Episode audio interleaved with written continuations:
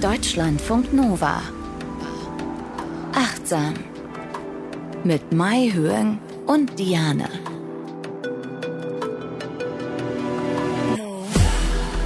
Schön, dass ihr dabei seid bei Achtsam. Herzlich willkommen. Wir sprechen darüber, ja, wie wir mehr Spaß am Leben haben mit Achtsamkeit. Mai Hyung ist Psychologin und Verhaltenstherapeutin, noch in Ausbildung. Hallo. Hallo, ja, noch in Ausbildung. Aber Menschen, die uns schon lange zuhören, wissen, es ist bald vorbei. Du bist bald fertig ausgebildet. Ich bin in den Endzügen, genau. Ja. Wie aufregend. Total. Ähm, ich bin Diane, ich bin Moderatorin, beschäftige mich auch mit dem Thema Achtsamkeit und äh, bei uns gibt es jetzt immer so ein paar Studien, wir haben so ein paar Sachen rausgesucht, auch Buchtipps gibt es ganz viele bei uns und dann am Ende noch eine Übung, weil Achtsamkeit ist ja auch nicht nur was, was man intellektuell begreift, sondern etwas, was man tatsächlich trainieren muss, wenn man denn möchte. Man muss natürlich gar nichts, aber wenn man das ernst nimmt und wirklich ein gutes Ergebnis haben möchte, Ergebnis im Sinne von mehr Wohlbefinden, mehr Gesundheit, keine Ahnung, einen gesenkten Cortisolspiegel oder was auch immer euer Ding ist, so einfach zufriedener durchs Leben gehen, durch den Alltag, äh, dann ist es tatsächlich wichtig, dass man sich jeden Tag damit beschäftigt und nicht nur einmal die Woche oder zweimal im Jahr oder so. Das ist tatsächlich was, was man wie Sport, ich vergleiche es immer so gerne mit Sport, wirklich dann regelmäßig und am besten jeden Tag macht. Und ähm, bei uns gibt es immer ein Thema von der Folge und das ist heute, Mai Hyung, nämlich der Minimalismus. Das liegt daran, ich habe wieder, ja, ich habe wieder ein Buch gelesen, was mir gut gefallen hat und dachte, Mensch, da könnte man doch auch was mit achtsam äh, machen oder in achtsam. Eigentlich dachte ich, das Buch wäre total off-topic, das heißt ähm, Love People Use Things von The Minimalists und ist es natürlich nicht. Alles hängt immer mit allem zusammen und ich war da so begeistert von dem Buch, dass ich Mahjong dazu angestiftet habe, dass wir eine Achtsam-Folge machen. Ähm, was bedeutet denn erstmal Minimalismus? Ja, Minimalismus, das ist eigentlich eine Lebensform, ähm, die darauf abzielt, dass man wirklich unnötigen Ballast abwirft. Also das kann wirklich ähm, von der Kleidung zu ja einfach Gegenstände sein, aber ich denke, es geht eigentlich im Wesentlichen darum, dass man sich auch von bestimmten Gedanken oder äh, unnötigen Ballast wirklich wegschafft, damit man einfach Zeit und Raum für das Wesentliche hat. Ja, und viele, glaube ich, missverstehen das im Minimalismus. Die denken so, Gott, dann darf ich nur noch fünf Kleidungsstücke haben oder sowas, ja, oder äh, darf gar kein Geld mehr für einen Cappuccino ausgeben oder so. Aber so rigide ist es gar nicht gemeint, so wie ich das verstanden habe, sondern wirklich, dass man selbst guckt, was will ich wirklich in meinem Leben haben und was ist einfach unnötig, was denke ich, müsste ich mit mir rumschleppen, was eigentlich gar nicht so äh, zuträglich für meine Gesundheit ist. Und das ist ja pure Achtsamkeit. Ich habe zuerst auch immer gedacht, oh, ne, es gibt doch diese Superminimalisten, die leben dann in einem 10 Quadratmeter Holzhaus mhm. mitten im Wald und essen Wurzeln und Beeren und so weiter. Und ich dachte, oh nee, das will ich eigentlich nicht. Das ist, glaube ich, nicht so, was ich will. Aber tatsächlich, genau wie Mai auch sagt, ähm, das ist es nicht. Das ist natürlich eine Form. Und wenn jemand in, auf 10 Quadratmetern leben will, dann möge er das bitte tun. Das ist super für die Umwelt. Das ist total nachhaltig und das ist eine gute Sache. Aber das ist nicht, was Minimalismus ist. Das finde ich auch nochmal ganz wichtig zu sagen, weil ich habe oft den Eindruck gehabt bei Minimalismus, das ist so, ja, streng und wir sollen jetzt alles loswerden und dürfen überhaupt gar nichts mehr behalten. Aber als ich angefangen habe, äh, mich damit zu beschäftigen, fand ich sehr schön, und das ist ja auch, was die Aufräum-Queen Marie Kondo sagt. Das hatten wir auch schon mal, dieses Zitat, weil es so schön ist. Does it spark joy? Also die mm. Minimalists auch von dem Buch, was ich gelesen habe, die sagen auch, wenn du etwas in deinem Leben hast, was dich wirklich glücklich macht, dann musst du es ja nicht weggeben. Weil dann macht es dich wirklich, wirklich glücklich. Es geht vor allem um die Sachen, die uns nicht glücklich machen und die trotzdem immer da sind. Und da gibt es sogar, hast du uns mitgebracht, eine Studie, die zeigt, dass uns die Dinge oft stressen, also negativ sind in unserem Leben. Ja, ich fand diese Studie auch sehr spannend von Saxby und ähm, Ripetti 2010 publiziert in der Personality and Social Psychology Bulletin. Und ähm, das waren Forschende an der University of California, die untersuchen wollten, gibt es einen Zusammenhang zwischen Unordnung und, man kennt es vielleicht zu Hause, man hat so Sachen rumstehen, irgendwie so Schnickschnack und irgendwie sowas, ja, ob sich das auf die Stimmung auswirkt und auch auf äh, das Stresslevel tatsächlich. Und da ähm, ein sehr spannendes Design haben sie 30 20 Paare untersucht. Die sollten eine Tour durch ihre Wohnung machen oder ihr Haus und dabei sollten sie einfach über, über ihrer, ihr, ihr Heim sprechen, ja. Und das wurde alles aufgenommen und diese Erzählungen wurden dann transkribiert, also wirklich Wort für Wort und dann ausgewertet. Und bei diesen Paaren wurde auch der Cortisolspiegel an drei Tagen ähm, zu vier Messzeitpunkten, also einmal morgens und dann nochmal später, also am, am Tag viermal gemessen. Und im Ergebnis zeigte sich tatsächlich, jene ähm, TeilnehmerInnen, die eher so von ihrem Heim sprachen, dass es unordentlich ist, chaotisch oder noch unfertige Projekte, also zum Beispiel hier in der Küche muss noch was gemacht werden, das ist noch nicht fertig, ja, die zeigten auch negativere Gefühle und einen erhöhten Cortisolspiegel im Vergleich zu jenen, die nicht so Krimskrams rumliegen hatten und die sich einfach wirklich wohlfühlten. Das heißt, man kann das auch tatsächlich messen. Also wenn wir zu Hause in so einem Überfluss leben und alles ist so chaotisch und oft sagt man ja auch, das, was im Außen ist, spiegelt auch das, was im Inneren da ist, wieder. Ähm, zeigt man, das kann man auch im Cortisolspiegel, also als Stresshormon äh, wirklich sehen. Toll, oder? Wahnsinn, wieder mal faszinierend. Und wir mhm. haben ja auch schon in einer Folge über das Loslassen und Festhalten gesprochen. Und da sind Dinge natürlich auch ein wichtiger und großer Teil dabei, dass wir oft Sachen festhalten aus irgendwelchen Gründen, die vielleicht symbolisch mhm. sind oder so, und die uns dann aber nicht gut tun. Ja? Seien es eben Gefühle, wie du gesagt hast, aber eben auch Dinge, die vielleicht Gefühle repräsentieren. Und das kann ja wirklich alles sein, also von Krimskrams bis aber auch Sachen, die uns wirklich belasten, ohne dass wir es merken. Bestes Beispiel auch aus meinem eigenen Leben sind Klamotten, die uns nicht mehr passen, die wir vielleicht mhm. vor 10, 15 Jahren getragen haben und irgendwie hängen wir da dran emotional, aber sie passen uns nicht mehr. Und wenn das mal ein Kleidungsstück ist, ja, ein Kleid von ganz damals oder ein T-Shirt vom Konzert, okay. Aber wenn wir den ganzen Schrank äh, voll haben mit Dingen, die uns gar nicht mehr passen, nur weil wir denken, ich werde bald wieder abnehmen und dann werde ich da wieder reinpassen, das zum Beispiel ist sogar auch richtig toxisch und kann uns wirklich unter Stress setzen, auch den Cortisolspiegel erhöhen, weil wir uns ja dadurch unter Druck gesetzt fühlen. Wir sollten wirklich nur Dinge im Schrank haben, die wir wirklich tragen, die uns passen, in denen wir uns wohlfühlen und nicht irgendwelches Zeug, nur weil wir denken, wir müssten abnehmen. Weil wenn wir abnehmen, können wir ja immer noch wieder neue Secondhand-Sachen oder so kaufen oder uns schenken lassen oder wie auch immer. Aber das ist ja dann in der Zukunft, das ist ja jetzt gar nicht relevant. Ja, also ich habe mir auch so eine Challenge gesetzt, aber ich muss auch sagen, ich bin noch nicht am Ziel. Ich wollte gerne, dass äh, meine Garderobe, mein Kleiderschrank nur noch aus Lieblingsklamotten besteht, mhm. so dass ich jedes Mal, wenn ich reingucke, dass ich sage, boah, das will ich wieder anziehen. Und ich mache ja manchmal so Retreats im Kloster und ich beneide diese diese Nonnen und Mönche immer. Die ziehen ja immer das Gleiche an. Die müssen morgens nicht überlegen, was kann ich heute anziehen. Und irgendwie für mich hat das manchmal auch was echt befreiendes, weil ich weiß nicht, ob du das auch kennst. Ich stehe morgens manchmal und ich ziehe mich mehrmals um. Dann habe ich mich irgendwie so, habe ich das anprobiert, fühle mich nicht wohl darin und dann, äh, ich habe manchmal so Tage und dann denke ich so, warum, warum machst du das? Nein, ich habe die ein oder andere Jeans einfach, die ein bisschen eng ist am Bauch, die ich mhm. irgendwie nicht loswerden äh, will, weil ich eben auch selber denke, so, naja, aber die paar Kilo, die nehme ich auch noch ja. ab und so. Aber das ist wirklich, das belastet einen einfach mehr, als dass mhm. es irgendwie hilfreich ist, weil viel schöner ist es ja, wenn man wirklich genau, wie du sagst, nur Lieblingsstücke äh, im Schrank hat, die einen glücklich machen, it sparks joy, die einem passen, die bequem sind, die irgendwie auch Sinn ergeben. Und äh, du hast eine, eine kurze Geschichte über äh, das Loslassen ja. mitgebracht. Genau, diese Geschichte, die ist aus dem Buch einfach loslassen von dem Zen-Meister Thich Nhat. Und ich trage mal vor. Eines Tages nahm der Buddha zusammen mit seinen Mönchen im Wald ein stilles Mittagsmahl ein. Ein Bauer kam eilig des Weges und fragte, Ehrenwerte Mönche, habt ihr meine Kühe gesehen? Sie sind alle heute Morgen weggelaufen. Wie kann ich ohne meine Kühe überleben? Der Buddha sagte, Lieber Freund, wir sitzen hier schon eine Weile, doch es ist keine Kuh hier vorbeigekommen. Vielleicht solltest du in der anderen Richtung nach ihnen schauen. Der Bauer ging, um weiterzusuchen. Der Buddha wandte sich an seine Mönche und sagte, Liebe Mönche, ihr könnt euch glücklich schätzen, ihr habt keine Kühe zu verlieren. Eine Kuh steht hier für etwas, was wir loslassen müssen. Unsere Vorstellung vom Glück ist eine solche Kuh. Und ich weiß noch, wie ich das allererste Mal diese Geschichte gehört habe. Ich fand das so cool, weil ich dann so verstanden habe, ja, diese Kühe oder das sind diese Dinge, auch Gedanken oder Erwartungen, die wir an uns haben, Vorstellungen, was wir denken, was wir brauchen, damit wir glücklich sind und sich denen irgendwie bewusst zu werden und zu denken, ja, brauche ich das denn wirklich? Also je mehr ich habe, das macht mich nicht unbedingt glücklicher. Kann ich das loslassen, damit ich freier bin? Oh, das ist so schön. Auch dieses was wir denken, was wir brauchen. Also Corona mhm. hat ja auch ja so ein bisschen die Debatte angeschoben, ob wir vielleicht viel weniger brauchen, als wir denken, wie wir brauchen. Aber als es dann wieder gelockert wurde, waren wir alle wieder so ein bisschen wie vorher. so, also äh, viele Philosophen und Philosophinnen haben ja darüber auch gesprochen oder Psychologinnen und Psychologen, ob jetzt diese Pandemie dazu beigetragen hat, dass wir alle so ein bisschen Downsizing machen.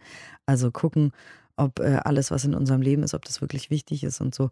Hat nicht so richtig funktioniert, aber vielleicht können wir es trotzdem nach wie vor einfach immer am Köcheln halten, dieses Gespräch, weil es geht ja nur darum, was wir denken, was wir brauchen. Und da haben eben die Minimalists in diesem Buch äh, Love People Use Things auch erzählt, dass sie ähm, oft so Challenges machen. Die haben auch einen Blog und einen Podcast und sind wahnsinnig äh, unterwegs. Das sind einfach zwei junge Männer, The Minimalists heißen die, oder so haben sie sich genannt und haben eben auch zusammen dieses Buch geschrieben und diesen, diesen Blog und alles ihr ganzes kleines Imperium da aufgebaut. Und die machen oft die Challenge mit Menschen from all over the world, dass die ihre Sachen in Kisten einpacken. Also wirklich alles, was sie im Haus haben und in der Wohnung. Alles, alles, alles, als würden sie ausziehen, wegziehen. Mhm.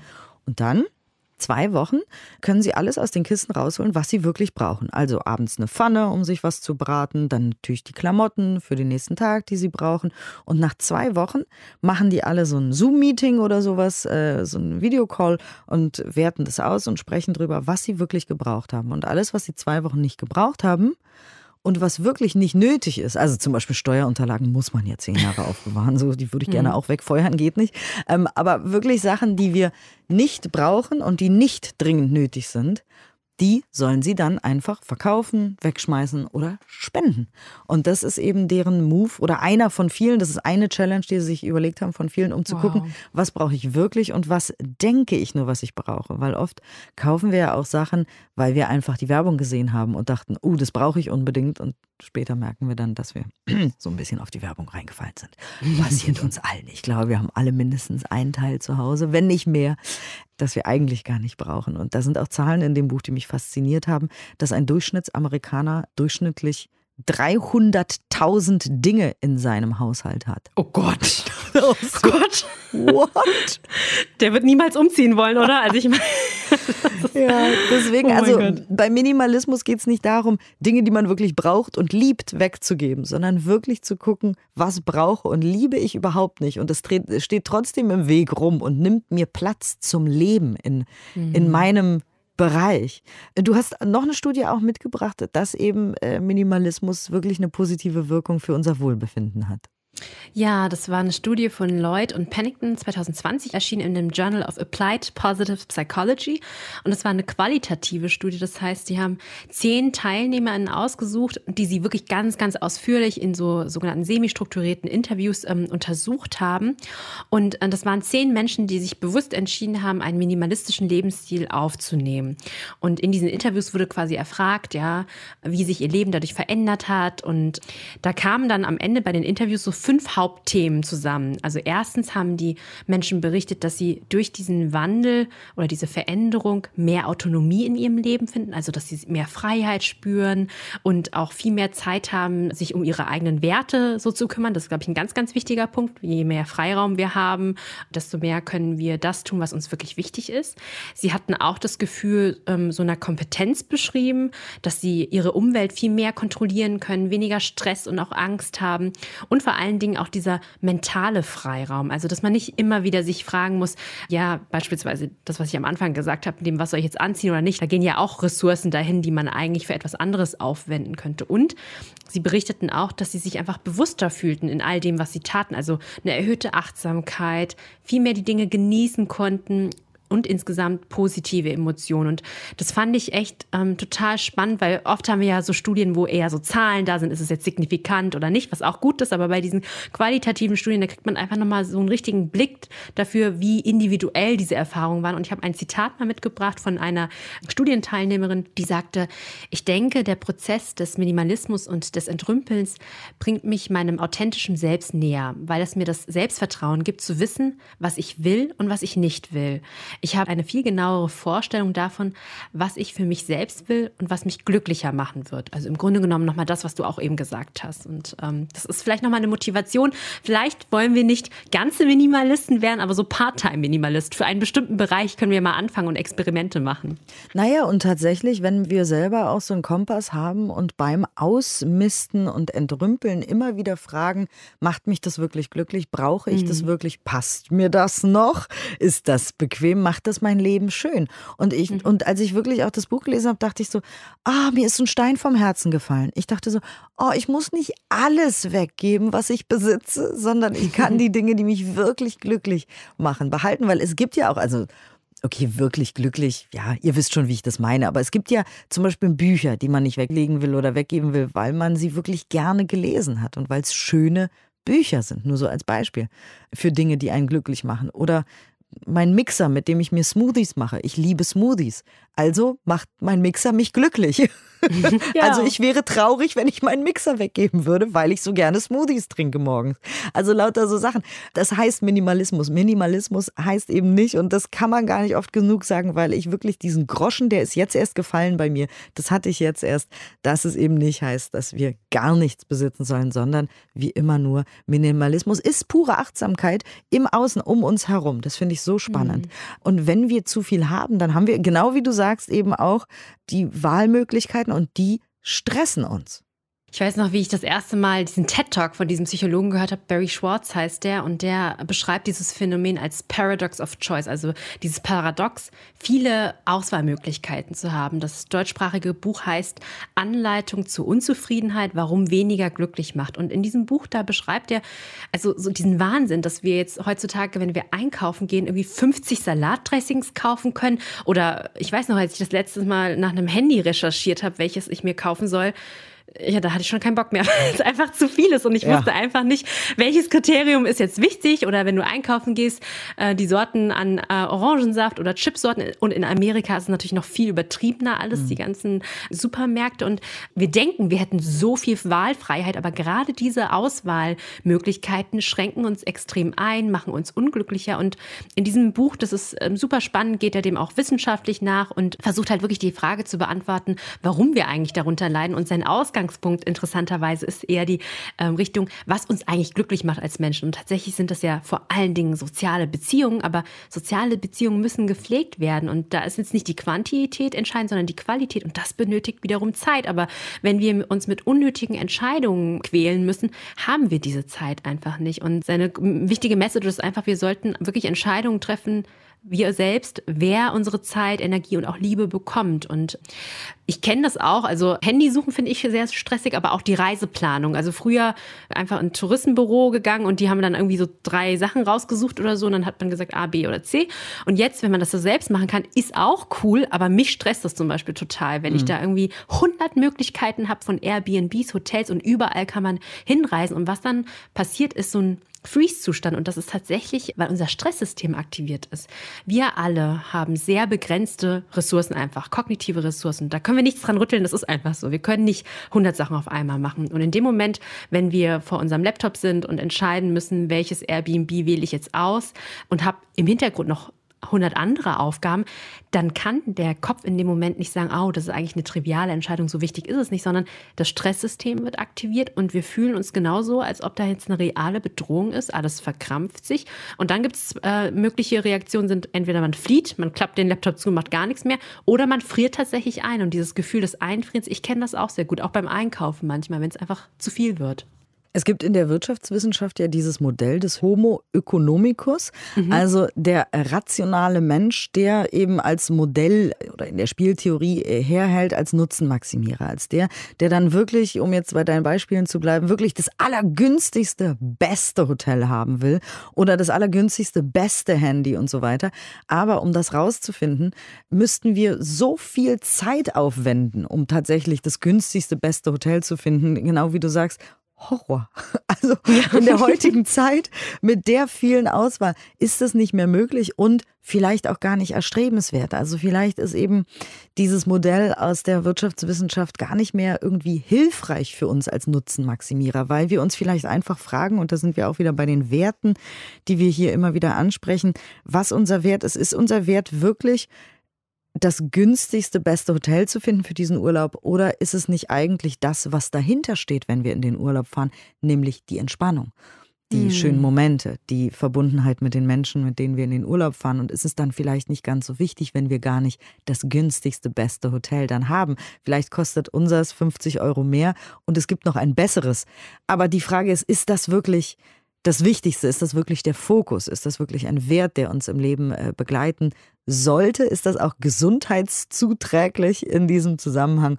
Und deswegen ist es immer wieder schöner. Wir sprechen vom, vom Stern, den wir folgen oder vom inneren Kompass. Wir haben von Intuition und Werten schon gesprochen und das hängt alles wieder zusammen, auch eben bei diesem Nutzen maximieren und bei diesen vielen Auswahlmöglichkeiten, die wir haben jeden Tag, die uns äh, richtig fertig machen können, wenn wir uns dem hingeben. Also da können wir auch wieder gucken, was ist mir eigentlich wichtig.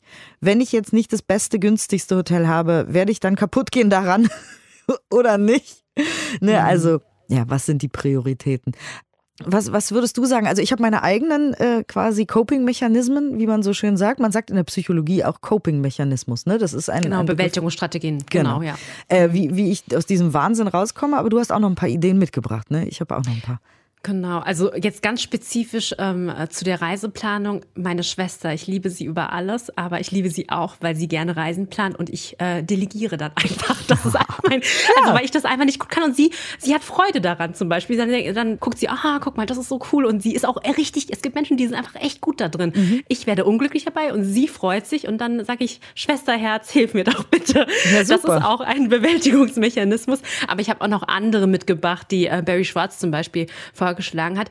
Dadurch, dass wir uns immer wieder suggeriert wird, es gibt grenzenlose Möglichkeiten, können wir uns einfach selbst Grenzen setzen. Dass wir zum Beispiel sagen, okay, unser Streaming-Dienst der Wahl äh, für Serien hat so und so viele Serien, ja. Dass wir sagen, nee, ich gucke mir nur zwei Seiten an und dann wähle ich in diesen zwei Seiten einfach jetzt die Serie oder den Film aus und guck nicht alles durch und eine halbe Stunde ist wieder verstrichen beispielsweise. Da bin ich Gleiche, immer ganz genreorientiert. Also ich ja, liebe so. ja Historiensachen und mhm. dann äh, gucke ich, was es an Historiensachen ausschließlich gibt und genau und innerhalb von zehn Minuten muss ich mich entscheiden, wenn ich da nicht, nichts gefunden habe, was mir gefällt, mache ich was anderes. Zum Super, Beispiel. Ja, genau, da hast du dich genau. schon genau begrenzt, ja. ja. Oder man kann Entscheidungen auch irreversibel machen. Das bedeutet, dass sie eben nicht immer rückgängig sind, weil es kann auch belastend sein, dass man weiß, naja, okay, gut, wenn es mir nicht gefällt, dann schicke ich es halt zurück. Und momentan ist es ja so, dass die Kosten auch nicht mehr so hoch sind. Also man bestellt irgendwas auf Amazon oder keine Ahnung, kauft irgendwas ein und dann kann man es wieder zurückschicken. Und ich frage mich halt, was würde passieren, wenn 5 Euro Versandgebühren bezahlt werden müssten, um es zurückzuschicken? Ich glaube, die Leute würden sich eher nochmal überlegen, wollen mhm. sie es wirklich oder nicht. Ja, und da können wir auch einfach Entscheidungen treffen und sagen, okay, wenn ich diese Entscheidung fälle, dann bleibe ich auch dabei. Das hört sich manchmal so sehr einengend an, aber es gibt tatsächlich Untersuchungen, die zeigen, dass Menschen sich wohler fühlen dabei, wenn wenn, wenn es einfach klar ist. Und manchmal kann es auch gut tun, einfach immer die gleiche Entscheidung zu fällen. Also wenn man einfach weiß, man mag Pizza Margarita, mein Beispiel, dann esse ich immer Pizza Margarita, wenn ich zum Italiener gehe. Natürlich probiere ich auch manchmal was aus, aber diese Qual der Wahl in der Karte, die irgendwie dreiseitig ist und so viele Gerichte hat, oder einmal hat mir jemand auch gesagt, das ist jetzt einfach nur ein Gericht für heute. Eine Mahlzeit von vielen und man muss sich nicht so unter Druck setzen. Ne? Mhm. Genau. Und beim Thema Handy, weil, weil du das eben auch angesprochen hast, da musste ich gleich äh, denken, ah, wie mache ich das? Da bin ich auch ganz simpel gestrickt, weil ich überhaupt gar keinen Bock habe, mich damit zu beschäftigen, dass ich gucke, was meine Freunde haben tatsächlich, womit sie zufrieden sind, wo die Kamera irgendwie gut ist äh, oder was lange hält, finde ich auch ganz Super. wichtig. Und ich frage einfach nur, bist du damit glücklich? Darf ich das mal kurz in die Hand nehmen? Aha, mhm und so, Punkt, aus Ende. Das ist meine Beschäftigung damit. Ich lese auch nichts Sehr weiter gut. darüber, sondern ich frage wirklich, bist du im Alltag damit zufrieden? Ja, danke. Das ist die Information, die ich brauche. Sind die Fotos gut zum Beispiel? Ja, gut. Mehr muss ich nicht wissen. Speicherplatz vielleicht noch. Das war es aber auch schon. Also von daher, ähm, ich glaube, wenn wir da eben auch unseren Fokus, es geht ja auch hier bei Achtsam immer darum, wo unser Fokus ist, wo wir ihn hinlegen, ne? weil mhm. der Fokus kann gerade heutzutage so schnell abschweifen, da ist was Interessantes, da ist was Wichtiges, da ist ein Link zu klicken, da redet jemand irgendwas, da klingelt irgendwas und so weiter. Also unsere Aufmerksamkeit ist auch wie eine Kickerkugel, bing, bing, bing, bing, bing. Mhm. Und da sich immer wieder zu erden und sich bewusst zu werden, egal bei welchem Thema, aber jetzt halt bei, bei Dingen, heute in dieser Folge geht es ja um Minimalismus, wirklich, was ist mir wichtig, was brauche ich wirklich und was nicht. Und deswegen wollten wir über Minimalismus sprechen, was immer so ein bisschen bedrohlich klingt, aber was wir eben gar nicht bedrohlich machen wollten, sondern ein weiterer Aspekt der Achtsamkeit ist. Und du hast auch noch Übungen mitgebracht. Genau, eine Übung, die passt zu dieser Geschichte quasi, die ich eben vorgelesen habe mit den Kühen ähm, Name Your Cows heißt die, also benenne deine Kühe, wirklich, dass wir aufschreiben, welche Vorstellungen haben wir eigentlich bezüglich unseres eigenen Glücks? Was denken wir jetzt beispielsweise? Haben wir die Vorstellung, dass wir bis zum ähm, 30. Lebensjahr schon dies und das geschafft haben müssen und dass wir einfach alles mal auflisten, all die Bedingungen, die wir denken, die zum Glücklichsein dazugehören und das mal kritisch reflektieren. Ist das wirklich notwendig oder kann ich ein paar Kühe ziehen lassen. Das kann sehr befreiend sein, genau. Und dann auch eine Kontemplation oder auch eine Meditation zu dem ähm, Thema, ähm, ich habe einfach genug, ja. Also ich habe genug Bedingungen, um glücklich zu sein, also von der anderen Seite her quasi. Das kann ähm, während des Essens sein, wenn man eine Essmeditation macht, achtsam schaut, was ist eigentlich gerade alles auf meinem Teller, wo esse ich, wer sitzt mir gerade gegenüber. Ähm, und das Gleiche kann man auch mit dem Körper machen. Deshalb ist dieses Thema auch so wichtig ähm, oder eng verknüpft mit der Achtsamkeit. Wenn wir wissen, hey, ich habe Augen, die sehen können. Ich habe ähm, eine Nase, die riechen kann und ähm, einen Mund, der sprechen kann, der auch liebevolles sagen kann. Dann entsteht gleichzeitig auch so eine so eine Dankbarkeit und wir wissen, wir müssen nicht noch dies und das ähm, uns kaufen oder so, weil oft ist es ja auch so, dass dieses Konsumverhalten auch ein Bewältigungsmechanismus ist, aber in dem Fall eher ein dysfunktionaler, um etwas zu verdecken, vielleicht eine Emotion, die unangenehm ist oder so. Ne? Das ist ein ganz, ganz ja. wichtiger Punkt, finde ich, weil je mehr wir uns mit Achtsamkeit beschäftigen, je mehr wir meditieren und, und ja, die Welt um uns herum anders sehen, dankbar sind für das, was ist, akzeptieren das, was ist, Liebe geben, Liebe empfangen und all das achtsam und bewusst machen, je mehr wir all das in unserem Alltag integrieren und wirklich leben, ich glaube, desto unwichtiger wird, also wir sind noch lange als Menschheit nicht so weit, aber ich meine jetzt für uns mhm. als Individuen, für euch, die ihr zuhört, ähm, ich glaube, desto unwichtiger ist es dann, ob man diesen riesigen Flachbildschirm hat, ob man jetzt wirklich diese Spielekonsole hat oder so. Also vielleicht hat die einen Kumpel und dann geht man bei dem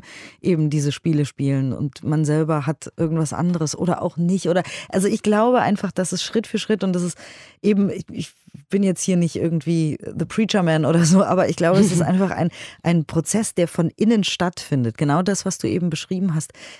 Vielleicht fühlt ihr das ja auch schon längst, wenn ihr euch schon seit einer Weile mit Achtsamkeit beschäftigt und das praktiziert und irgendwie in den Himmel mal guckt und atmet und einen Baum im Wind seht oder so, dass man gar nicht mehr vielleicht so impulsiv irgendwas jetzt unbedingt kaufen muss. Dass, es, dass man vielleicht einfach fühlt, dass das gar nicht so wichtig ist, wie die Werbung uns weismachen will.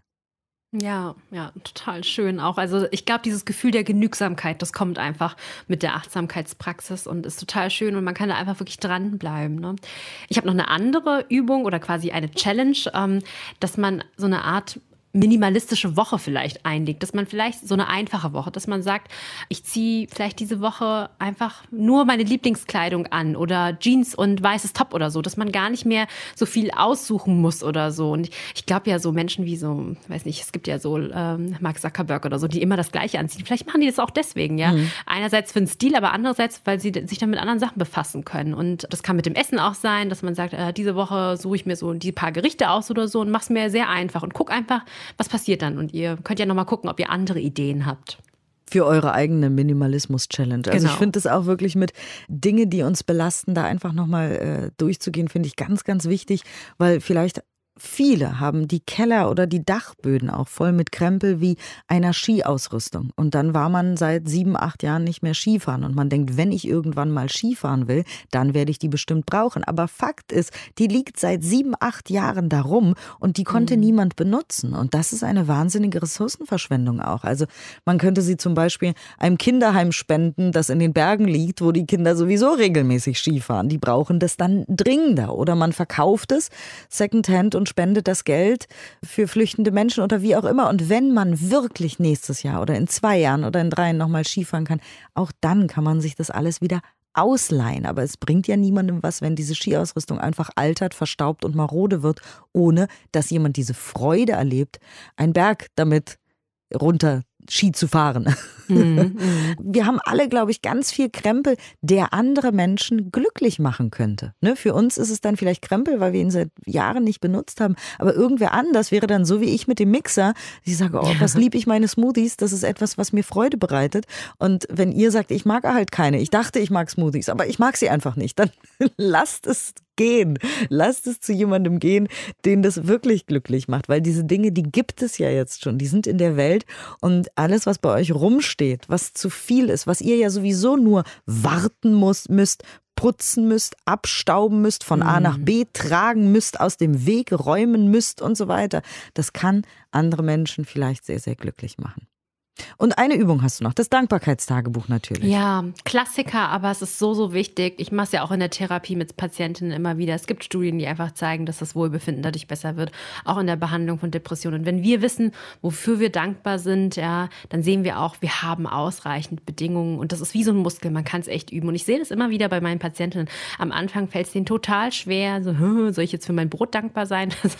ja. Ja, aber ja. ja, ist man dann am Ende ja auch, ja, ich bin dankbar, dass ich Brot Brot habe, ja. ja. dass ich Mehl habe und vielleicht, dass jemand da voller Mühe das gebacken hat. Und äh, das ist etwas, was man kultivieren kann und das hilft auch nochmal. Oder ich glaube beides irgendwie so. Wenn man minimalistisch lebt, dann wird man automatisch dankbarer und wenn man dankbarer ist, dann irgendwie geht es mhm. auch in die Richtung Minimalismus, oder? Also das ja. kann man ja gar nicht trennen. Das ist so ein Kreislauf. Ich glaube, wenn mhm. man sehr viel dankbar ist im Laufe seines Tages, kann man gar nicht irgendwelchen Krempel immer einfach so wegschmeißen. Weil die mhm. Vorstellung, dass dieses T-Shirt von jemandem genäht wurde und wie viel Aufwand es ist. Ich habe mal eine Zeit lang genäht. Ich dachte, während ich ein T-Shirt äh, genäht habe, mein Gott, ist das ein Aufwand. Und das einfach für drei Euro zu kaufen und dann nach ein paar Monaten wegzuschmeißen, es blutet einem das Herz. Das ist wirklich. Mhm. Und wie gesagt, wir wollen hier überhaupt nicht irgendwie moral sauer, wie man so schön sagt, um die Ecke kommen, sondern es ist einfach so ein Gefühl. Es kommt einfach so, wenn man diese Dankbarkeit fühlt für Menschen, die etwas für einen kochen, nähen oder was auch immer tun, dann, äh, wenn man diese Dankbarkeit so in sich fühlt, dann äh, kann man gar nicht mehr einfach irgendwelchen Krempel kaufen, die man in echt gar nicht so braucht. Wir haben es vielleicht in der Vergangenheit getan oder ganz sicher. Ja, also ich muss wirklich an meinem Bücherkonsum arbeiten. Ich muss zu den anonymen Bücherholics gehen. Das ist äh, mein größtes Ding, glaube ich, und da vielleicht auch nochmal aussortieren. Aber wir wollen eigentlich ganz viel Spaß haben im Leben, Mahjong und ich. Deswegen wollen wir auch gar nicht sagen, ihr müsst jetzt das und das machen, sondern es ist wirklich wie immer ein Gefühl und etwas, was Spaß macht. Aussortieren macht Spaß. Es ist es ist gut für unseren Cortisolspiegel, der dann äh, sinkt. Es macht gute Laune. Und wie viel Spaß macht es auch, bitteschön, Dinge zu verschenken. Mhm. Das kann ich auch nur empfehlen. Also wirklich irgendwas, was äh, ich habe neulich ein Käsefondue verschenkt, weil ich ums Verrecken kein Käsefondue gemacht habe jahrelang und da hat sich jemand sehr sehr drüber gefreut. Das war also das ist auch einfach ein schönes Gefühl. Schön, du hast ne? uns äh, eine Übung mitgebracht. Genau, in der geht es darum, dass wir uns äh, frei machen von hartnäckigen Erwartungen, also quasi minimalistisch in Bezug auf, äh, auf unsere Gedanken quasi, dass wir da nochmal gucken, gibt es etwas, wovon ich mich irgendwie frei machen kann. Sehr schön. Dann bedanke ich mich jetzt schon mal, dass du dir diese mhm. Übung für uns ausgedacht hast. Euch wünsche ich ganz viel Spaß damit. Danke auch für eure Aufmerksamkeit, fürs Mitmachen, für dieses tolle Feedback. Achtsam.deutschlandfunknova.de, was wir immer von euch kriegen. Wir freuen uns wahnsinnig. Ja, vielen Dank. Vielen, vielen Dank. Auch wenn ihr uns erzählt, wie Achtsamkeit in eurem Leben irgendwas gemacht hat, ähm, dann ist das wirklich, also, ne, das ist so bewegend wenn jemand ja. erzählt, ich habe das und das gemacht und dann habe ich das und das gefühlt und dann ging es mir so und so. Vielen, vielen Dank, dass ihr euch da auch so öffnet uns gegenüber. Ähm, wir sind ganz bewegt und freuen uns, dass das, was wir machen, einen Impact hat, wie man so schön sagt auf Englisch. Dann äh, freuen wir uns auf die Übung. Mahjong und bitteschön. Dies ist eine geleitete Meditation, in der du dich frei von ein paar hartnäckigen Erwartungen machen kannst um mehr Raum für das zu haben, was dir wirklich wichtig ist. Nimm eine bequeme Körperhaltung ein. Lasse deine Schultern noch ein wenig mehr Richtung Boden sinken, um den Körper noch mehr zu entspannen. und schließe nun sanft deine Augen. Lenke nun deine Aufmerksamkeit auf deine Atmung. Beobachte, wie die Atmung geschieht, wie du ein- und ausatmest.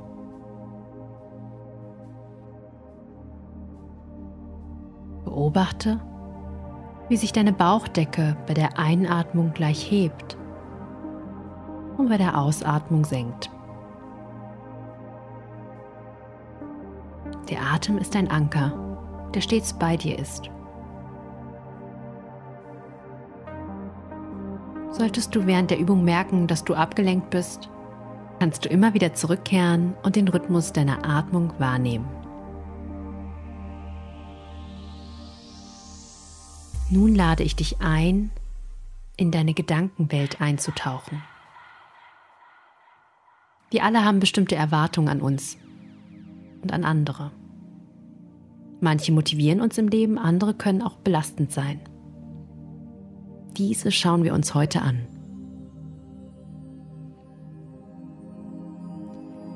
Nimm dir die Zeit und den Raum, um deine Erwartungen bezüglich deiner Person zu betrachten. Oft fangen solche Glaubenssätze an mit Ich muss oder ich darf nicht.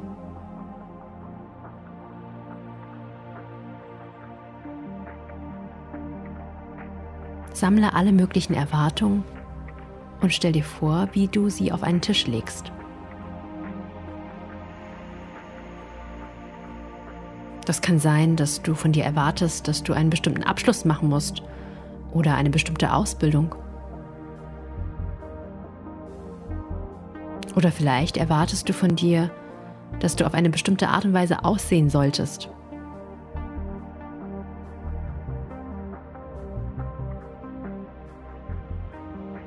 Kannst mehrere Sätze auf den Tisch legen.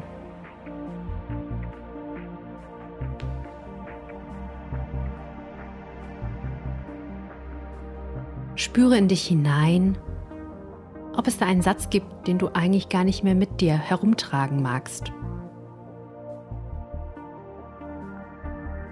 Betrachte diesen Satz bewusst und lass ihn nun los. Kannst ihn mit der Kraft deiner Fantasie schrumpfen lassen oder ihn einfach wegpusten.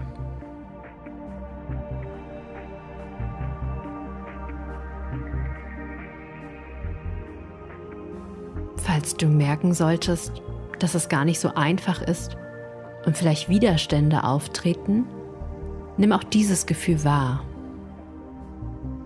Alles darf sein.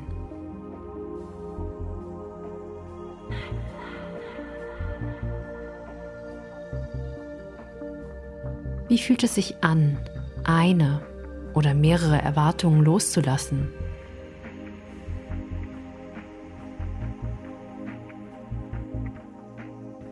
Vielleicht kannst du ein Gefühl von Leichtigkeit wahrnehmen oder mehr Raum.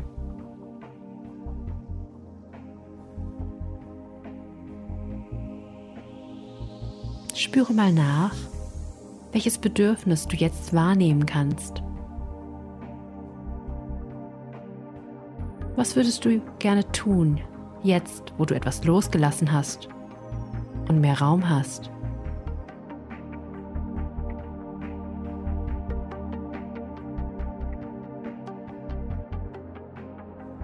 Würdest du dich gerne mit bestimmten Menschen verbinden? Oder eine neue Aktivität ausprobieren, ein neues Hobby?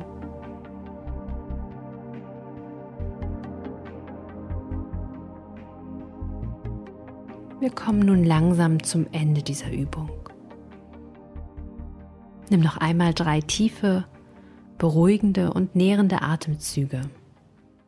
Ich wünsche dir viel Freude beim weiteren Üben. Deutschlandfunk Nova. Achtsam. Jeden Donnerstag neu. Auf deutschlandfunknova.de und überall, wo es Podcasts gibt. Deine Podcasts.